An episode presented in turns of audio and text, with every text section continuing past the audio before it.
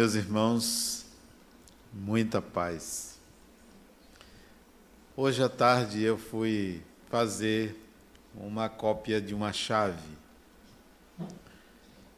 Eu e um amigo, duas chaves. E o chaveiro perguntou a ele para que era uma das chaves. E ele respondeu. E eu fiquei surpreso com a pergunta: para que, que serve uma chave? Eu quase disse a ele que a chave abriria a consciência humana, porque era a chave de um consultório de psicologia.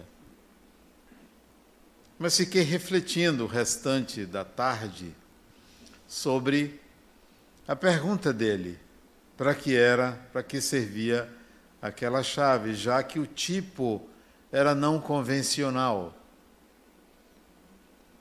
E enquanto o meu amigo conversava com ele, eu fiquei pensando na pergunta.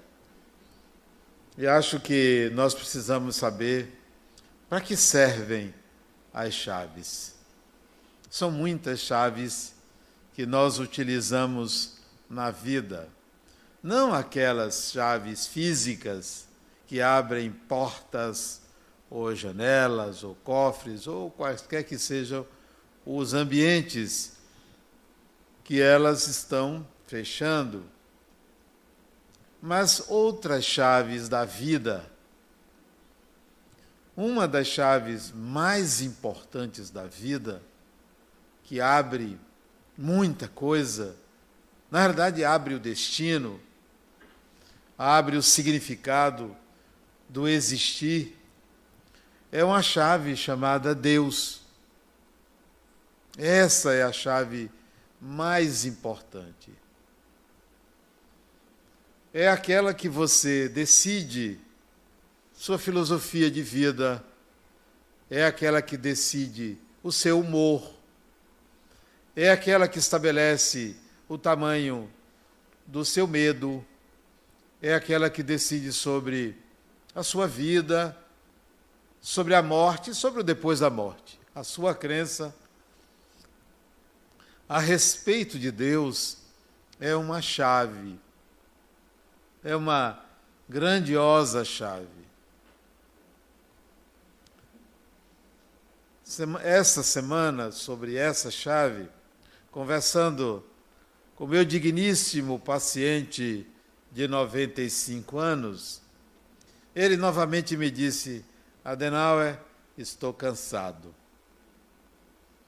E curioso em saber como ele pensa que seria a vida dele após a morte, eu disse: Você está cansado? Você precisa descansar. Ele disse: É. Eu disse: Que tal hoje? Posso providenciar a sua morte hoje. Ele disse assim: Para que tanta pressa? Eu disse, Mas você não está cansado? Disse, não, me dê um tempo. Essa conversa já ocorreu em outros momentos, assim mesmo. Eu oferecendo a morte imediata e ele postergando, mas dizendo: Estou cansado. Sabendo da condição católica dele, aí vem a chave eu perguntei: para onde você vai depois da morte? Vai para o céu ou vai para o inferno ou vai ficar no meio do caminho? Ele foi taxativo: eu estou a caminho do céu. Isso é interessante. Você está a caminho, então você não chegou. Se você está a caminho, mas eu quero saber, depois da morte, você vai continuar a caminho? Então você não está lá, estará lá no céu. Fica onde esse caminho? Ele disse: Não, eu vou para o céu. Eu vou para o céu. Digo, ah, interessante. Você lembra daquele muito amigo seu, muito seu amigo, que você me disse que ele já morreu, que ele ia para o inferno? Disse, eu lembro, eu falei o nome do amigo. Eu lembro, disse, você vai deixá-lo lá? Onde está a sua amizade, a sua solidariedade? Quer dizer que você vai para o céu e deixa um amigo no inferno? Não é melhor você ir para o inferno? Até para resgatá-lo. Ele titubeou. Porque ele estava entre ser solidário e ir para o céu. Titubeou, mas ele disse: Não, eu vou para o céu. Deus haverá de ajudá-lo. Eu disse, mas Fulano, dizem que o céu só tem anjo de asa. Você tem asa? Vai criar asa? Ele disse, não, Adenal, esse negócio de asa não é comigo. Você sabe que isso é frescura, não é comigo. Está bom, então você vai ser um anjo, porque no céu só tem anjo. Você vai ser um anjo sem asa, né? diferente dos outros. Outra coisa, eu soube que no céu todo mundo usa branco. Você não vai poder escolher uma outra cor. É uma limitação esse céu. Ao contrário, no inferno, todo mundo veste o que quiser. É uma, um caos, mas há uma liberdade. Ele disse, Adenauer, não me mande para o inferno. Você quer me mandar para o inferno? Eu disse: não, eu quero que você entenda que o céu está na sua consciência. Está na sua consciência. É para onde você vai, para a sua consciência. Ele disse: então eu vou para o céu. Não, a sua consciência vai estar no céu, mas você poderá estar exatamente no oposto. Ou porque é a consciência que dita, você pode estar no maior calor e sentir frio, porque a sua consciência vai ditar o seu ambiente. Então, não, vamos repensar essa sua morte. Ela está durando. Você vê que essa conversa nossa é desde os 90 anos, não, 89 anos, que a gente já conversa. Eu disse a você: no dia que você quiser, o pessoal que leva a gente para o mundo espiritual está aí fora. Eu chamo e te leva. Ele disse, Adenauer, me deixe mais um pouquinho aqui. Então, não fale que está cansado. O corpo está cansado, mas você tem uma mente lúcida. Você raciocina muito bem. Então, vamos pensar na vida e não na morte. Então, a chave, ele tem uma chave. Essa chave que ele usa, que é a crença dele em Deus, está emperrada. E a sua como é a sua chave? Ela resolve, de fato, ela abre a sua consciência ou não? O que é então que existe na dimensão espiritual? Que vida é? É aquela vida de luz? É aquela vida de escuridão? É aquela vida de lamento, de sofrimento? É aquela vida em que tudo é maravilhoso? Vamos sair da utopia e pensar como é essa vida de fato, o que é que acontece depois da morte. As minhas primeiras experiências fora do corpo físico se deram lá por volta dos 21 anos de idade primeiras experiências. Mas vocês não precisam acreditar nas minhas experiências, mas eu gosto de falar delas e não do que está escrito. Embora, se você pegar a literatura espírita única que descreve com detalhes a vida espiritual, com detalhes, você vai encontrar diferentes experiências após a morte do corpo físico.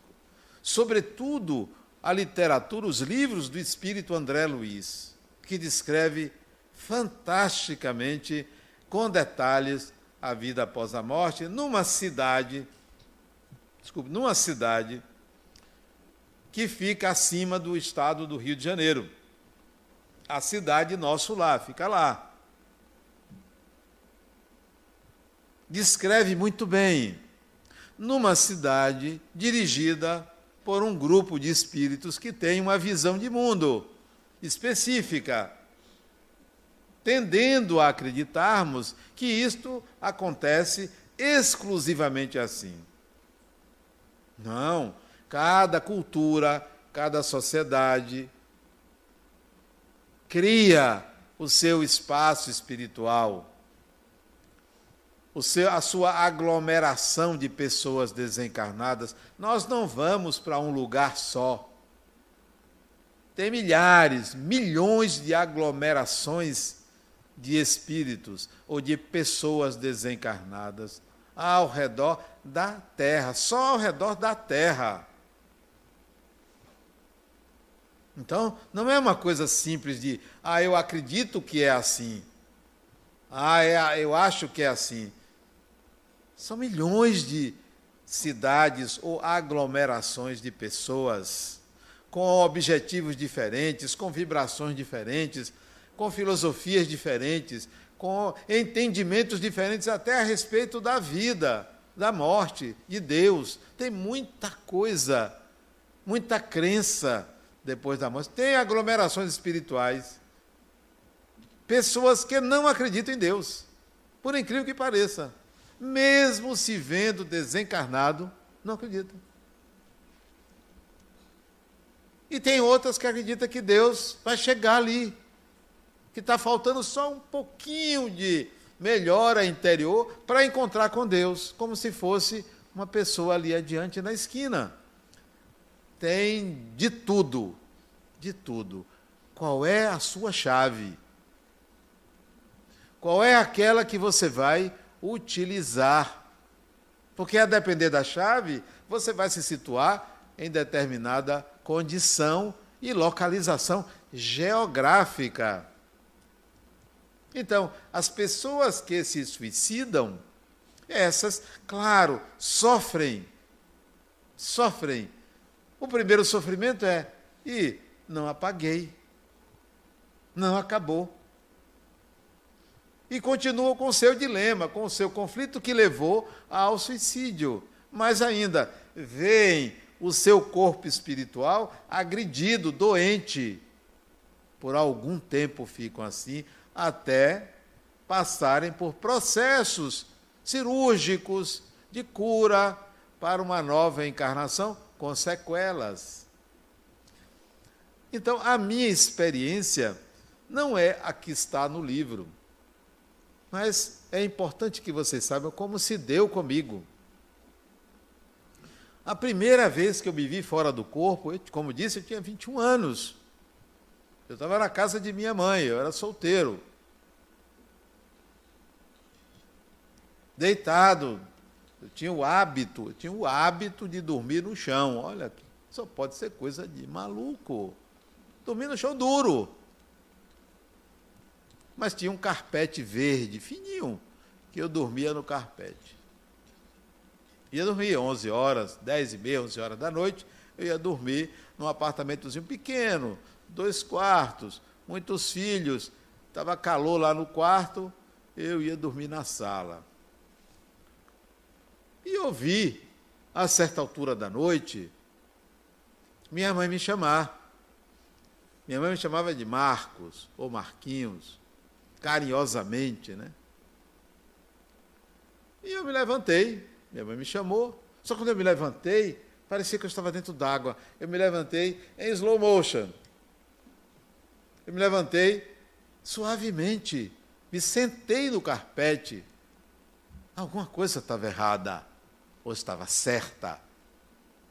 Olhei para o chão, consegui ver, distinguir meu rosto. Eu tomei um susto muito grande e voltei com uma dor de cabeça muito grande. Acordei, pulo no chão. Primeira vez que eu saí do corpo. O que é isso? Não sabia o que era aquilo. E fiquei com receio de dormir de novo, para não acontecer. Será que aquilo era a morte?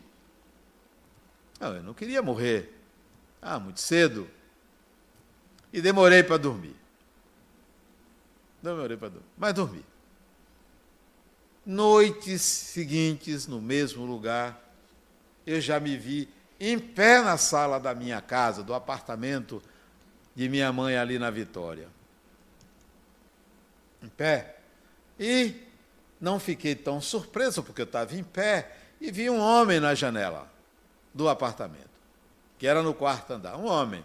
Quarto andar, mas em relação ao chão, tinha garagens, playground, era um sexto ou sétimo andar. Um homem em pé do lado de fora da janela, um homem alto, branco, louro, parecendo um alemão, fazendo assim, venha. Por alguma razão eu confiei e fui. Ele pegou na minha mão e me puxou para o lado de fora e me levou pelo corredor da Vitória. Saímos ali na altura do Campo Grande para a ilha de Taparica, por sobre as águas, totalmente consciente como estou aqui. Que maravilha! E me levou às portas de uma cidade ou de uma aglomeração espiritual acima da ilha de Taparica. Poucas centenas de metros acima da ilha. Um portão, uma porta verde alta se abriu e nós entramos naquele lugar. Era uma vila. E ele disse: aqui, essa vila se iniciou na época da escravatura, os escravos desencarnados fugiam de lá, de Salvador, e aqui se aglomeravam. E se construiu essa cidadezinha. Foi a primeira vez que eu tive contato com uma aglomeração de pessoas desencarnadas foi na ilha de Itaparica, acima da ilha de Itaparica. Muito bom. Uma das coisas é você ler e acreditar, outra coisa é você viver, você sentir.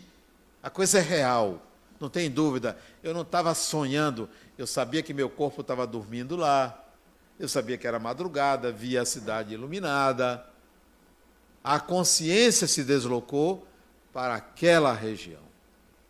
Foi uma experiência extremamente gratificante. E, aliás, estar fora do corpo consciente é ouro. Ouro. Porque você não tem dúvida. Você é espírito. Difere do cérebro, da consciência cerebral. Você vê pessoas fora do corpo, seres humanos. Não vejo luz. Não vejo pessoas iluminadas, nem sombras assustadoras, nada disso. Pessoas transeuntes, passantes, nas suas necessidades, vontades, ninguém me agredindo, ninguém me prejudicando, ninguém me atacando. Em que pese a minha beleza, ninguém atrás de mim. A segunda vez que isso aconteceu, me referindo a aglomerações espirituais, aí eu já era casado, também deitado no chão. Nós morávamos aqui em Amaralina, Rosângela deve se lembrar, um apartamentozinho de conjunto habitacional, sem elevador, sem playground, sem garagem, sem nada. Todo velho, até hoje existe ali. Moramos ali. E um sábado, antes de almoçar, eu me deitei no chão, tinha um carpete é, bege, se eu não me engano. Não sei se Rosângela lembra desse carpete. Era ela que comprava essas coisas. E eu me deitei no chão, peguei no sono. Saí do corpo. E uma pessoa me esperava no quarto. Vamos ali e me levou a uma das portas do umbral de Salvador. Salvador tem algumas portas do umbral, isto é, de regiões densas, escuras. Uma delas é aqui, Itapuã. Ele me levou para uma região no Pelourinho. Pelourinho. Velho Pelourinho. E eu me vi na rua João de Deus, que é uma rua que desce da Praça do Terreiro para a Praça do Pelourinho, é uma das ruas que desce. Tem a outra que sobe, que é mão, né? Tem a contramão. E a certa altura, descendo essa rua escura, embora fosse pouco mais de meio-dia, mas o ambiente era escuro, paradoxalmente escuro a região é muito densa. E ele me apontou um corredor. Entre aí e traga um espírito que está lá ao fundo, confiando nele. Não era o mesmo que me apareceu a primeira vez na janela do apartamento de minha mãe. E eu entrei. Paredes cebosas, sujas, que distavam talvez um metro e meio uma da outra, altas, corredor escuro, sujo, mal cheiroso, e eu entrei. Quando cheguei ao fundo, mais ou menos uns oito metros da rua adentro, tinha uma parede suja também. Eu disse, poxa, não tem ninguém aqui, só tem uma parede. Mas a visão no mundo espiritual, ela nem sempre obedece às paredes físicas. A nossa mente é trabalhada para enxergar o que é físico, não o que é espiritual. Já mais experiente, eu fiz uma oração.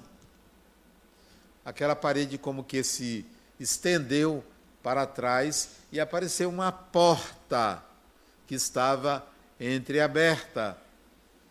Eu avancei, coloquei a cabeça para dentro, era um quarto semi-escuro e tinha um homem recostado na parede, sentado no chão, com a camisa Volta ao Mundo. Não sei se alguém se lembra de camisa Volta ao Mundo. Eu não sei o tecido, o nome era esse. Alguém sabe o nome do tecido? Não sei. Era um negócio parecendo nylon, né? Camisa Volta ao Mundo, aberta, sangrando no abdômen. Sangrando. Era um desencarnado. E eu entrei, chamei, mas ele estava quase que desmaiado. Eu arrastei porque era pesado. Olha, gordo é um negócio sério. Até desencarnado dá trabalho, né? Por que não emagrecer antes de desencarnar? Emagrece um pouquinho, né? Aí desencarna. Mas ele era pesado, eu puxei ele para fora e trouxe até a calçada, arrastando ele, porque era pesado o sujeito. Ele, o espírito que me levou ali, pegou por um braço, eu pelo outro, e com a força dele, do espírito que me levou ali, nós fomos na direção do subúrbio de Águas Claras. Subúrbio não, do bairro de Águas Claras. Aí, à medida que distanciávamos do Pelourinho, desculpe, nos distanciávamos do Pelourinho, ia clareando, como se da noite passasse a ser dia, mas era dia. A região é que era escura, densa do Pelourinho. Passamos por uma plantação, por algumas plantações, isso tem muitos anos, isso deve ter talvez 82, deve ter 40 anos atrás, mas está muito nítido na cabeça, porque quando você vive a experiência, não é um sonho, você está vivendo, grava, é sensorial, não é mental. A lembrança não vem depois que acorda, a lembrança é imediata. Passamos por cima daquelas plantações e chegamos a um local onde tinha um edifício. Esse local era acima da terra, talvez uns 200 metros, se muito. Um edifício parecendo o edifício no comércio do Banco do Brasil, parecendo. Aquela coisa assim meio que retangular. E ele me levou, o espírito, o homem, eu pegando um braço, ele no outro, a recepção desse prédio era, um, era não, é um hospital espiritual que fica naquela região, acima de onde foi o leprosário de Águas Claras. Ali, um hospital. Chegamos à recepção e logo apareceram duas pessoas que pegaram o doente. E ele, o espírito, disse para a recepcionista: diga a doutor Fulano, falou um nome, que o doente dele chegou. Pegou na minha mão e me trouxe de volta para o quarto da minha casa. E eu abri os olhos, simplesmente abri os olhos. Isso não demorou dez minutos. Segunda grande experiência de contato com uma realidade espiritual nua e crua, sem floreio, sem ensinamento doutrinário, a coisa real. Vá ali, pegue isso, vamos levar ali e pronto, acabou. Não teve outra experiência diferente. A outra, já mais recente, 2012, 2011. Como eu já disse, eu tenho uma facilidade muito grande de dormir. Aliás, ontem aconteceu um negócio interessante. Eu me deitei, quando foi 3h59, eu acordei. Porque na minha cabeceira tem lá um relógio. 3h59, eu acordei. Poxa, essa hora eu costumo acordar 5 horas. Eu estou acordando uma hora a menos. Não, desculpe, 2h59. Eu estou acordando duas horas a menos? E eu não tenho insônia. Insônia é adrenalina no sangue. E minha adrenalina, ela está sempre em níveis baixos no meu sangue, né? Eu disse, poxa, demorei para dormir. Passei dois minutos acordado. Terrível. Porque você passar 30 segundos é aceitável, mas dois minutos foi muito. Sem dormir dois minutos. Aí eu abri o olho, quando eu olhei, cinco horas. Não foram dois minutos, eu dormi, na verdade. Eu pensei que eu estava acordado, eu dormi. O sono é uma coisa interessante. O sono tem que ser um mergulho, tem que ser uma entrada no inconsciente. O sono não tem que ser, eu tenho que pensar em tal coisa. Eu não tenho que pensar em nada, eu quero ver a escuridão. Todo pensamento que vier, eu vou trabalhar o escuro, porque quando você fecha os olhos, o escuro ele tem nuances. Eu fico tentando ver essas nuances do preto, do escuro, porque são nuances de cores diferentes. Não é tudo negro, tem várias nuances e eu fico olhando, formando. E isso demora 10 segundos. Acabou. Fui. Eu não tenho que pensar no dia seguinte, nem no que eu fiz, nem em nada. Eu tenho que entrar em contato com a escuridão do inconsciente, para que o cérebro entenda, ó, ele está querendo dormir. E bote lá uma substância que eu apago. Então, minha insônia demora dois minutos, três minutos. A pior insônia que eu já tive deve ter sido uns cinco minutos, um, quer dizer, uma eternidade para quem quer dormir. Mas vamos lá. A outra, 2011, 2012. Eu vou deitar. E fiquei pensando assim, na hora que ia deitar, porque geralmente, geralmente não, às vezes eu vou deitar pensando numa palestra que eu vou fazer. Eu já faço a palestra antes de dormir. E aí, navego e vou embora. Mas dessa vez disse, poxa, que palestra eu tenho para fazer? Eu não me lembrava do título. Disse, não, eu vou inventar uma palestra. Porque eu tenho um sonho de consumo, é falar na Igreja Universal ali do Iguatemi. Mas eu, eu não sei por que até hoje nunca me chamaram. Ué, uma coisa simples, né? Chega lá a falar, né? Se eu vou imaginar estar fazendo uma palestra na Igreja Universal do Iguatemi. Vou fazer um parênteses. Eu falo isso, mas eu acho que a Igreja Universal é, presta um grande serviço à população. Um grande serviço. Oferece uma fé, oferece uma visão de vida, de mundo. Então a minha fala não é crítica.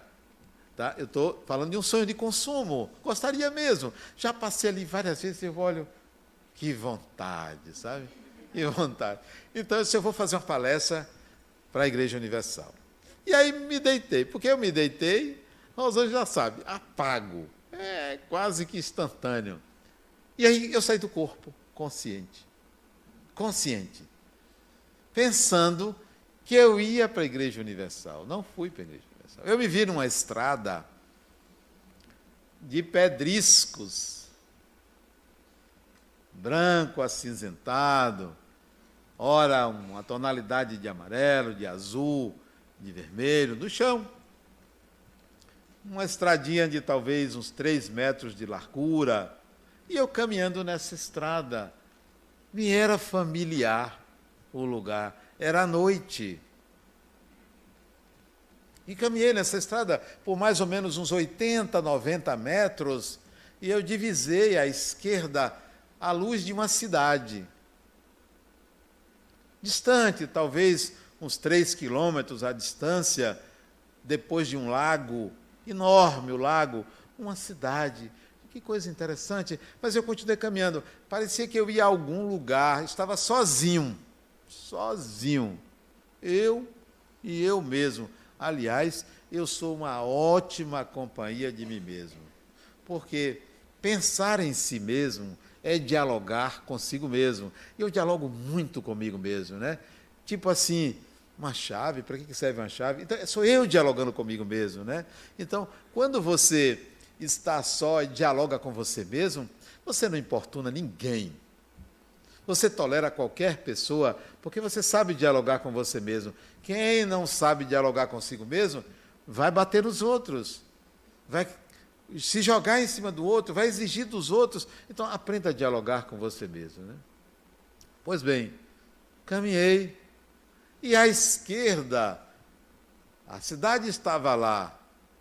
Eu vi um portal, parecendo aqueles portais de circo luminoso que tem escrito assim, circo, não sei o que lá. Só que não era um circo. Tinha escrito no portal, Casa Harmonia.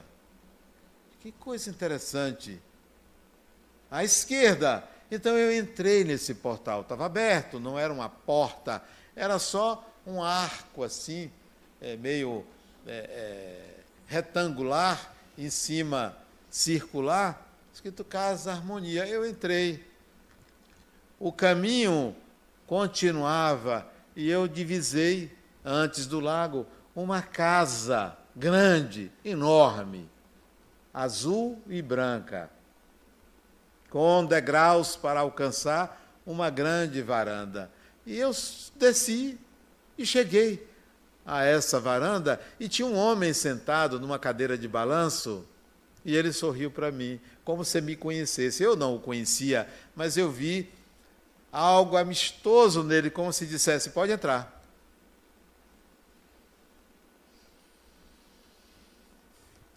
A experiência, ela é ímpar, porque ela é sensorial. Ela não é uma imaginação. O corpo estava lá, em Salvador mas o Espírito estava nesse lugar. Adentrei a casa, uma porta de madeira parecendo cor de madeira mesmo, como se tivesse invernizada, e a porta se abriu, eu entrei. Ah, o que eu vi? Uma sala enorme, mais ou menos do tamanho desse auditório. E a mais ou menos um quarto da distância, um homem sorridente. Ele eu conhecia. Ele eu conhecia. Porque foi com ele que nós começamos a Fundação La Harmonia. Foi ele que me convidou. Então eu conheci logo, ele sorriu para mim, ele é todo extravagante, sorriu para mim. E eu fiquei feliz em vê-lo ali. Eu não conhecia aquele espaço. À esquerda, descendo dois degraus, uma sala onde tinha uma mesinha de centro, tapetes e algumas pessoas conversando em volta dessa mesinha de centro. Eu olhei, eles olharam para mim e sorriram, eu não os conhecia. À direita, uma outra salinha menor, com uma mesa grande, com muitas cadeiras, talvez umas 20 cadeiras. E eram mais duas salas, e lá ao fundo à esquerda, uma lareira, enorme a lareira, simbolizando que o lugar era frio, depois eu soube onde eu estava. Conheci a Casa Harmonia que deu origem a esta Casa Harmonia, a qual nós estamos ligados espiritualmente. Ah, então é para aqui que eu venho. Não tenho dúvida para onde eu vou. Quem quer ir? Qual é a chave? A questão é a sua chave de acesso a um lugar, a um grupo, a uma condição, não a um sofrimento ou a uma paz eterna, mas a um lugar físico no mundo espiritual. Há uma continuidade do eu. O que é que me interessa fazer depois da morte? Ir para um resort? E estudar, e trabalhar, e fazer palestras, e aprender? Me interessa aprender. Porque a vida espiritual, como a vida material, tem muitos mistérios, muita coisa para se conhecer. Nós somos crianças em relação à vida material e à vida espiritual. Porque na vida material a gente se é seduzido por tanta coisa que a gente se esquece que há outras coisas a serem aprendidas sobre a vida material, não é sobre o espiritual. Sobre o espiritual Sobre o espiritual tem muito mais coisa para se aprender. Porque nós ainda temos uma chave que diz assim: ou você vai para o céu, ou você vai para o inferno. Ou você vai para um umbral, ou você vai para uma colônia espiritual. A gente só tem uma chave assim, que só serve para isso. Espera aí, a chave é como o chaveiro perguntou hoje ao meu amigo: para que, que serve essa chave? Porque a chave era diferente. Aí eu ouvi meu amigo dizer assim: essa fechadura, uma fechadura especial, é eletrônica, que eu trouxe não sei aonde. Então, era de fato uma chave especial. Abria uma porta diferente. Então, qual é a sua chave para você alcançar um lugar? Não remanso, não. Não um lugar para você ficar trabalhando feito doido. Um lugar para você viver. E viver é sentir, como disse meu neto. É preciso viver. Não, não é para ficar lá, bom, agora eu vou descansar. O descanso eterno. Que descanso eterno? Vai tomar banho. Não tem descanso eterno. Ah, não, eu vou ficar com Deus. Que ficar com Deus? A chave não é essa. É uma continuidade. não vai pagar. Não vai ter julgamento, você vai ser julgado pelo bem que você fez ou pelo mal que você fez. Essa chave é pequena. Não abre nem um meaeiro, sei lá, nem uma caixinhazinha. Não, a chave é robusta. Ela tem que ser assim, que venha a vida. E que venha a vida aqui na matéria e depois da morte que vem a vida, porque a vida tem que ser vivida. Aqui, que se passa com uma pessoa que fica sem fazer nada? Que se passa? Essa mata o tempo. Mata o tempo. Eu perguntei à minha amiga agora lá em cima, numa reunião, você está aposentada? Ela citou. Tem certeza que você está aposentada? Para que você se aposentou? Aí ela disse: Você também se aposentou? Eu disse: Não, eu não me aposentei. Aposentei da Caixa Econômica, mas eu não me aposentei da vida. Não se aposente, porque se você se aposentar da vida, do viver, do crescer, do aprender, a chave não vai virar para onde você quer. Você vai ficar ali, ó, na mesmice desencarnado. O que é mesmice desencarnado? Você desencarna e aí passa uns dois, três dias dormindo, porque o fardo do corpo físico impregna o corpo espiritual ainda de fluidos muito densos, você vai dormir. A maioria dorme. Vai dormir, aí você acorda. Acorda, um ambiente estranho, né? Tem uma cama, você está numa cama, está num quarto. Onde é que eu estou? O que é isso? O que, que me aconteceu? Aí você vai se lembrando, ah, eu morri. Não, não morri porque eu estou vivendo, estou pensando. Aí aparece alguém, e aí, fulano? Aí você, minha avó, meu avô, você já morreu, você também, né? Aí você se depara com um ambiente, sabe de onde? Você vai parar se você fica na mesmice de um ambiente coletivo. Coletivo. Você está num ambiente, numa, num asilo, para idosos desencarnados que não faziam nada, que matavam o tempo. Não idoso, até para jovens desencarnados que não têm nada para fazer a não ser ficar na rede social. Aí chega lá, cadê meu celular? Celular? Aqui não tem Wi-Fi, não. O Wi-Fi é o pensamento. Então você vai para habitações coletivas. Não fica míngua. Não vai sofrer na rua, na sarjeta, na lama, no lodo. Isso são casos especiais de pessoas de má vida. Mesmo assim, não deixam de ser socorridos. Então, para onde você vai? Comece a definir com a chave que você usa aqui agora. Mantenha a mente acesa, ocupe-se com o quê? Com você. Ah, eu tenho que aprender alguma coisa. Eu tenho que me matricular em alguma coisa, eu tenho que descobrir mais alguma coisa, eu tenho que me movimentar. Eu não vou ficar parado.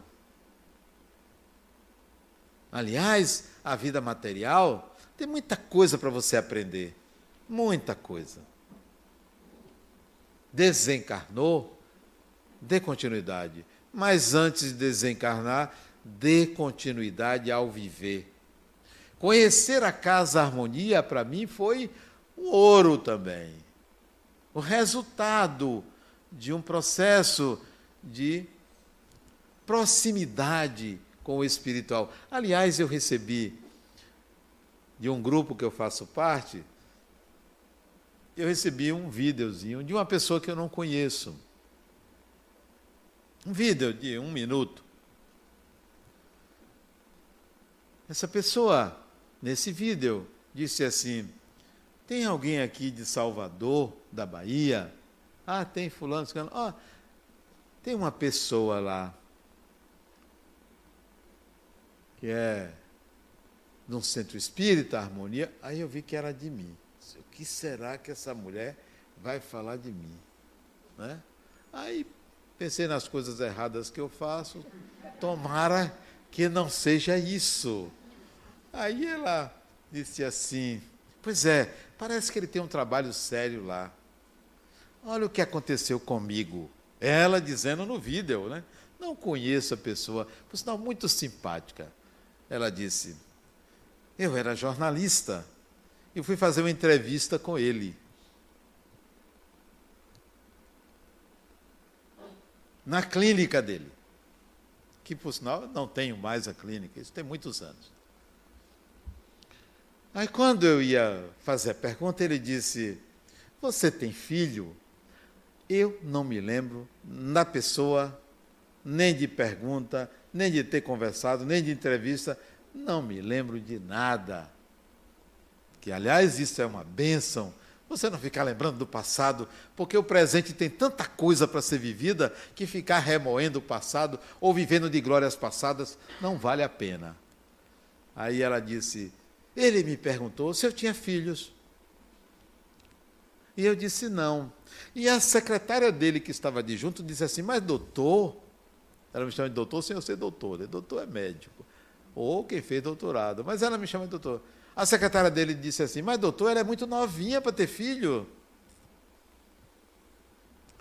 Aí eu disse, segundo ela, no depoimento dela, eu disse assim: Mas essa é uma questão de urgência na vida dela. Não me lembro de ter dito nada disso. Devo ter dito, né? Aí ela dá o depoimento dela, diz: Pois vocês não sabem. Ela falando vídeo. No mês seguinte eu engravidei. Fiz uma fertilização e engravidei. Ele deve ter visto a criança no meu campo. Vi coisa nenhuma. A pessoa cria uma imagem, como se eu tivesse uma capacidade. Que coisa nenhuma. Ser humano normal. E eu engravidei. E acabou o vídeo, só foi isso. Aí eu respondo. Aí uma pessoa do grupo disse assim: será que ele vai ensinar isso para a gente? Olha. Aí eu botei escrito assim. Isso eu não me lembro. Isto foi uma excepcionalidade, fruto de uma proximidade com o espiritual. Porque só pode ser. Não é uma capacidade minha. A chave da vida após a morte, de como é a vida na dimensão espiritual, é esta: se aproxime do conhecimento do espiritual. As obras estão aí. Allan Kardec está aí. André Luiz, Emmanuel e outros espíritos e outros médiums trazem excelentes informações. Mergulhe e descubra você qual é o seu mundo espiritual. Ao seu, ao meu.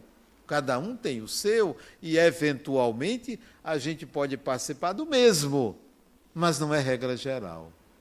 A vida na dimensão espiritual é uma vida tão real, tão verdadeira quanto a vida na dimensão material. Muita paz.